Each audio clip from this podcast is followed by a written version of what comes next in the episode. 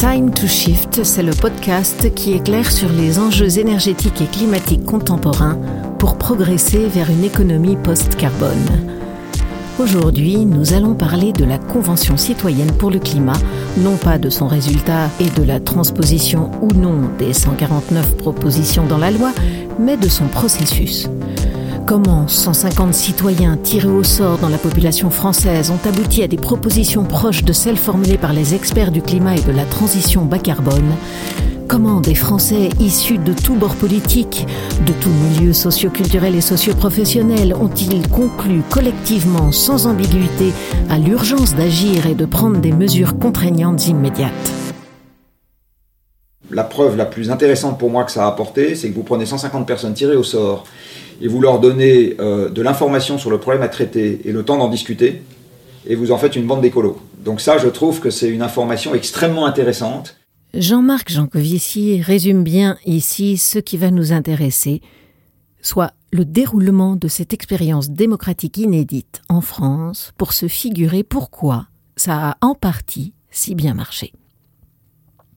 À l'hiver 2018, le mouvement des Gilets jaunes a été déclenché par la nouvelle augmentation des prix des carburants simultanée à celle de la taxe carbone. Parmi les revendications diverses de ce mouvement complexe, on trouve la volonté d'une démocratie plus directe. Cette volonté est nourrie par une défiance envers les élites et les partis au pouvoir, comme le montre le succès de l'idée du RIC, référendum d'initiative citoyenne. Pour le politologue Gérard Grimbert, cette crise s'inscrit dans la droite ligne des revendications issues de la Révolution de 1789. Dès ses origines, la République française a été traversée par la contradiction entre le principe démocratique du pouvoir appartenant au peuple et celui de son exercice pratique par la représentation, c'est-à-dire en confiant ce pouvoir à une minorité. Les Gilets jaunes seraient avant tout le symptôme d'une crise de la démocratie sous sa forme représentative, aggravée par l'effondrement du système partisan droite-gauche aux dernières élections présidentielles. Quand explose la colère des Gilets jaunes, ces faiblesses démocratiques sont déjà bien identifiées et des propositions pour sortir de la crise émergent rapidement. En janvier 2019, un collectif composé d'élus, d'universitaires et de personnalités apporte son soutien public à la constitution d'une assemblée citoyenne pour poursuivre le grand débat initié par le gouvernement. L'objectif est de mettre en place un processus de participation citoyenne transparent et informé qui permette un réel engagement citoyen. Il s'agit de construire de toutes pièces un nouvel organe politique qui soit suffisamment légitime pour faire baisser les tensions et en même temps progresser sur les réformes pour le climat. L'idée a finalement été portée au président de la République en février 2019 par le réalisateur engagé Cyril Dion et l'actrice aussi engagée Marion Cotillard, parce que le glamour marche toujours. Résultat, en avril, Emmanuel Macron annonce le projet à la presse. Dès le mois de juin, nous tirerons au sort 150 citoyens pour constituer ce début de Conseil de la participation citoyenne. Ce sera organisé au CESE actuel avant sa réforme. Et nous commencerons euh, à innover avec ce nouveau travail qui, je crois, répond aux aspirations profondes et permet de mobiliser l'intelligence collective de manière différente. À l'été, c'est parti. Les 150 citoyens sont sélectionnés et un mandat ambitieux leur est confié. Définir les mesures structurantes pour parvenir, dans un esprit de justice sociale, à réduire les émissions de gaz à effet de serre d'au moins 40% d'ici 2030 par rapport à 1990. Le cycle de cette session de discussion qui aboutira à leurs 149 propositions est initié. Un échantillon représentatif a été sélectionné selon la méthode des sondages. Vous vous souvenez peut-être que ce tirage au sort a sélectionné par hasard Daniel Cohn-Bendit. Le député européen a finalement décliné. En effet, les sélectionnés pouvaient refuser le mandat pour raisons professionnelles ou personnelles. Mais au fait, pourquoi 150 citoyens tirés au sort seraient-ils plus qualifiés pour faire des propositions de loi que des élus? Pour trouver des réponses, retour au temps de Jupiter, ou plutôt de Zeus, le tirage au sort était très utilisé à Athènes, berceau de la démocratie, comme nous l'ont appris nos cours d'histoire du collège. Il présente de nombreux avantages. Déjà, il n'y a pas d'enjeu de réélection et donc de risque de promesse en l'air pour rempiler. Ensuite, Personne ne représente un groupe politique, chacun peut très librement changer d'avis sans devoir s'aligner sur un parti. Et surtout, tout citoyen a les mêmes chances de participer à la décision politique. Dans le tirage au sort, le charisme, l'argent et la culture politique n'influencent en rien vos chances de participer au processus de décision. Arrêtons-nous un instant sur les caractéristiques techniques du tirage au sort. Dans le cas de la Convention citoyenne, le tirage au sort n'est pas confié au seul hasard. Il est dirigé pour que les 150 citoyens, malgré leur petit nombre, constituent un échantillon le plus représentatif possible des Français en termes d'âge, de sexe, de catégories socioprofessionnelles. Avec 150 personnes sur une population de 67 millions, l'échantillon ne peut pas être scientifiquement représentatif. En suivant les principes de la statistique, il aurait fallu réunir au moins 8000 personnes. Néanmoins, la diversité des profils issus de ce tirage au sort dirigé accroît la légitimité de la Convention. En comparant à la composition de nos institutions représentatives, elle est indiscutable. Ainsi, seuls 4% des parlementaires appartiennent à la catégorie ouvriers et employés, contre 25% dans la population française de plus de 18 ans, tout comme au sein de la Convention citoyenne. Une précision importante, tous les participants sont indemnisés pour leur déplacement ou s'ils sont mobilisés sur leur temps de travail, ce qui doit permettre matériellement à tous les profils de participer. Mais attention, ils ne sont pas rémunérés pour leur participation. 150 hommes et femmes anonymes, représentatifs autant que possible de la société française, bénévoles, bon, admettons, mais comment les faire réussir là où tous les gouvernements et toutes les assemblées échouent mandat après mandat? Première question, qui organise? L'ensemble du processus a été confié à un comité de gouvernance chargé d'élaborer le programme de travail et de veiller à sa mise en œuvre pour tenir les délais imposés par le gouvernement. Thierry Pêche et Laurence Tubiana en sont les coprésidents. Thierry Pêche est le directeur général du laboratoire d'idées Terranova qui produit des réflexions politiques à tendance social-démocrate. Laurence Tubiana est directrice générale de la Fondation européenne pour le climat et négociatrice de l'accord de Paris. Ils sont accompagnés de 12 experts sur des thématiques clés de la Convention climat, dont le climatologue Jean Jouzel et le politologue Loïc Blondiot, fin connaisseur des mécanismes de démocratie délibérative. Le cofondateur des Colibris, Cyril Dion, fait partie des garants de la Convention citoyenne. Il garantit le respect des règles d'indépendance et la déontologie du processus. La Convention citoyenne s'appuie donc sur les principes de la démocratie délibérative. Dans un article de la revue Science intitulé The Crisis of Democracy and the Science of Deliberation, un collectif de chercheurs présente la démocratie délibérative comme une solution pour réduire les oppositions et aboutir à des décisions justes et adaptées, bref, de meilleure qualité. Loin d'être magique, ce résultat repose sur une organisation permettant l'expression de tous, qui contraint à l'échange d'arguments et surtout qui prend le temps nécessaire à la réduction des fractures. Le second ingrédient, c'est la diversité cognitive, c'est-à-dire la diversité des profils des participants et de leurs expériences. Selon l'étude, cette diversité se révèle plus importante pour aboutir à de bonnes décisions que les compétences individuelles. Voilà pour l'idéal recherché. Côté réalisation, pour transformer l'essai, le comité de gouvernance a mis le paquet sur l'information et l'accompagnement des citoyens. Les deux premières sessions de la Convention ont été dédiées à la compréhension du problème. Les 150 citoyens ont pris connaissance du sujet via un socle d'information alimenté par le Haut Conseil pour le climat, le ministère de l'écologie, le Conseil économique, social et environnemental, la Fondation Nicolas Hulot, le réseau Action Climat, le cabinet de conseil Carbone 4 et les conseils académiques à la vie lycéenne. Ce socle d'information est accessible à tous sur le site internet de la Convention. Mais les conventionnels, comme on surnomme les 150 citoyens de la Convention, bénéficient également d'une série de présentations d'experts de haut niveau sélectionnés par le comité de gouvernance. En plus de ces interventions, les citoyens pouvaient inviter d'autres intervenants pour obtenir des points de vue additionnels. de Louis Gallois, patron de Peugeot PSA, à la paléoclimatologue du GIEC, Valérie Masson-Delmotte, près de 130 personnes au total sont intervenues. Les intervenants sont tous présentés sur le site de la Convention citoyenne et, pour l'essentiel, les interventions sont disponibles en vidéo. Voilà pour ce qui est de la formation accélérée, moitié supervisée et moitié à la main des conventionnels. En parallèle de ce défilé d'experts, les 150 citoyens sont accompagnés et appuyés par plusieurs cellules permanentes.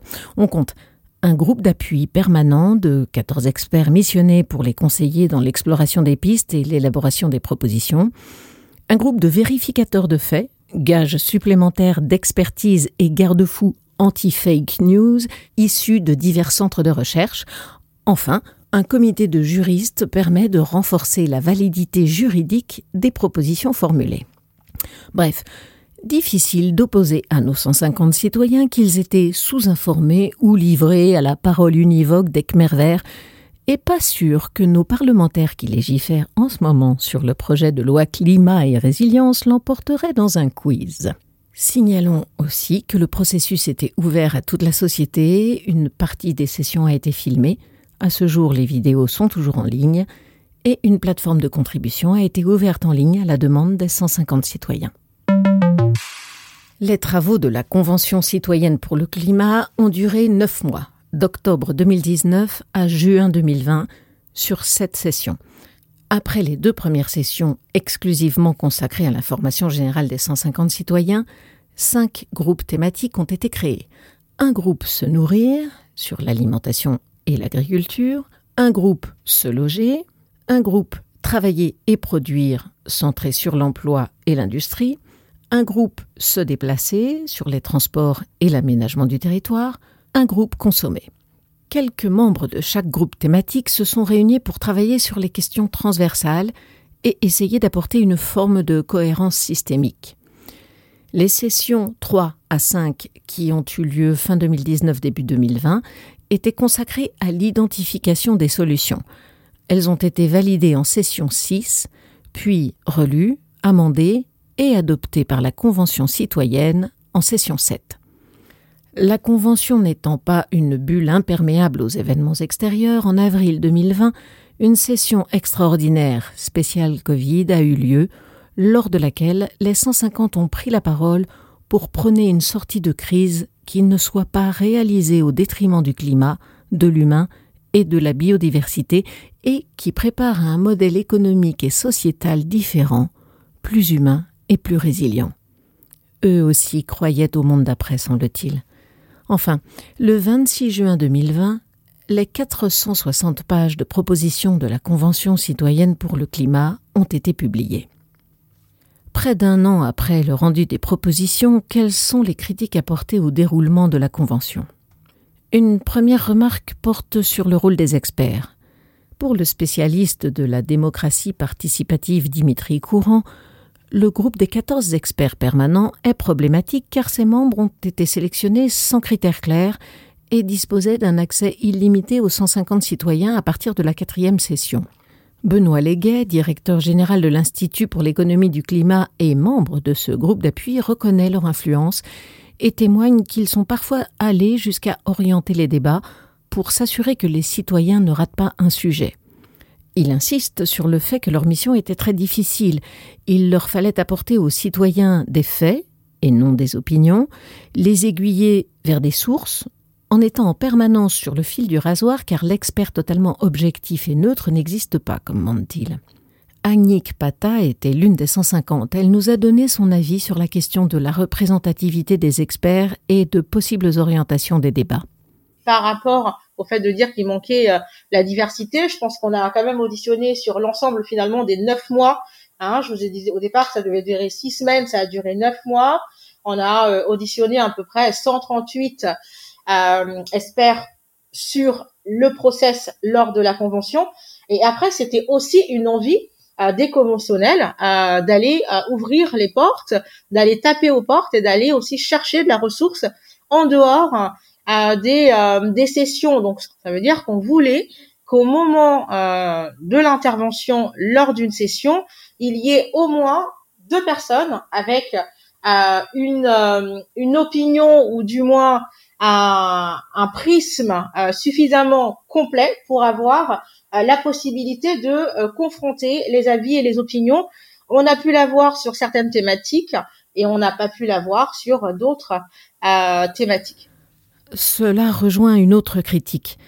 Pour d'autres universitaires, la méthode du consensus choisie, pour conduire les travaux, a limité les débats contradictoires et votes intermédiaires avec pour effet de concentrer les échanges sur des terrains communs avec prudence et conservatisme. Agnick Patap témoigne que les modalités de travail étaient différentes d'un groupe thématique à l'autre, laissant plus ou moins de place au débat, mais sans l'empêcher. Donc il y a eu des débats en interne. Alors pour moi, effectivement, peut-être pas tout le temps euh, ou suffisamment ou dans un timing qui nous permettait d'aller euh, en profondeur, mais euh, suffisant, voilà, pour moi, à ce à ce stade-là. Et si je prends l'exemple de la mesure des 110 kilomètres, c'est une voilà une jeune citoyenne qui avait entendu parler de cette mesure déjà aux Pays-Bas, qui l'a proposée dans son groupe et bah, elle n'a pas reçu les faveurs de la majorité des citoyens et petit à petit, ça s'est construit. Il y a eu des débats intermédiaires, il y a eu parfois même des débats très vifs, ça se voyait pas de l'extérieur. Euh, il y a eu euh, effectivement même euh, des, conflits autour d'une question, autour d'une proposition. Et, et c'est vrai que pour moi, le vote ne répond pas à tout. Voilà. Maintenant, ce qui est aussi, ce qui est aussi vrai, c'est que à la dernière session, du moins à la session 7, euh, on a quand même eu euh, des euh, des pourcentages de vote d'adhésion à 90, 95 et même pour une ou deux propositions à 100%, parce qu'il y a eu cette, maturité dans la réflexion autour de l'échange. On voit que le consensus a demandé du travail, de la discussion, de la réflexion et a abouti à des propositions pas si consensuelles, à en juger par les réactions politiques et médiatiques. La Convention citoyenne est un miracle français dont je suis très fier et très heureux parce que ça montre que notre démocratie est très vivante et que si vous tirez 150 citoyens au hasard et que vous leur donnez le temps de se former en neuf mois, ils vous sortent 150 propositions plus intelligentes que tout ce que la fonction publique a jamais produit depuis 30 ans.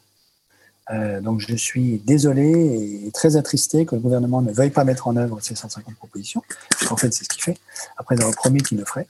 Euh, il ne le fait pas, euh, alors qu'à mon avis, il faut le faire. Donc je pense que tout programme électoral intelligent pour 2022 doit inclure les 150 propositions, euh, ou l'essentiel des 150 propositions de la Convention citoyenne.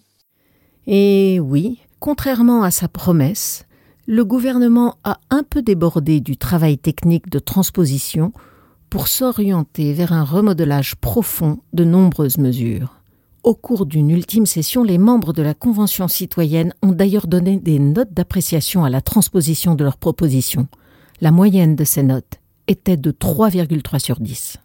Ce jugement sans appel des conventionnels rejoint les critiques de l'avocat spécialiste de l'environnement Arnaud Gossement sur l'absence d'existence juridique de la Convention. Traité comme un dispositif expérimental, son cadre est très informel, ce qui fait qu'aucun recours n'est possible si le gouvernement ne tient pas parole. Sans procédure, ni responsabilité ancrée dans les textes, les garants comme Cyril Dion en sont réduits à interpeller le président dans les médias. Alors, épilogue prévisible, Thierry Pêche rappelle que la manière dont la Convention a été conçue et organisée ne pouvait que conduire à cette interrogation sur l'usage qui allait être fait de ces propositions. Où se situe la Convention dans les institutions? Quels sont ses rapports avec le gouvernement, le Parlement, le président? Est-ce qu'elle est consultative, délibérative, décisionnelle? Il existait une incertitude totale sur la place de cette Convention qui explique aujourd'hui un certain désarroi de nombreux acteurs politiques, parlementaires, conventionnels et de citoyens. Et euh, je continue à dire que c'est euh, un modèle euh, qu'il faut défendre. Euh, c'était d'une richesse, euh, c'était une expérience à prendre. Euh, beaucoup d'autres citoyens nous ont dit j'aurais aussi tellement aimé être tiré au sort et participer à cette expérience. Ce que je retiens moi dans les premières fois où on a eu des échanges avec des citoyens extérieurs, ils nous ont dit mais quand on a vu le premier direct dans l'hémicycle, la retransmission, certains m'ont dit j'ai eu les larmes aux yeux. Euh, j'ai pleuré parce qu'on s'est dit c'est possible. Aujourd'hui, on a des citoyens qui nous représentent et qui défendent euh, le point de vue d'autres citoyens. Il n'y a pas que ça. On a quand même, à la fin de la session 7, créé une association, l'association des 150.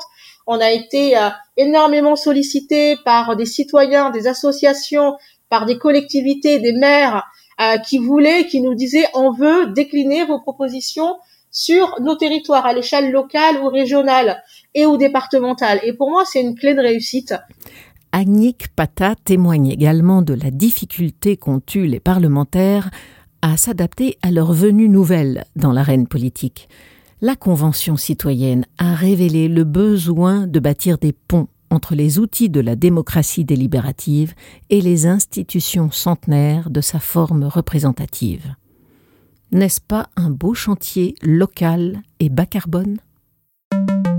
Le podcast Time to Shift est réalisé par les Shifters, les bénévoles du Shift Project.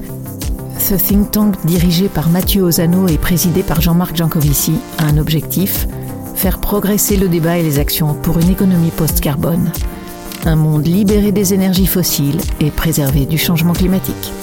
À très bientôt pour toujours plus de Shift.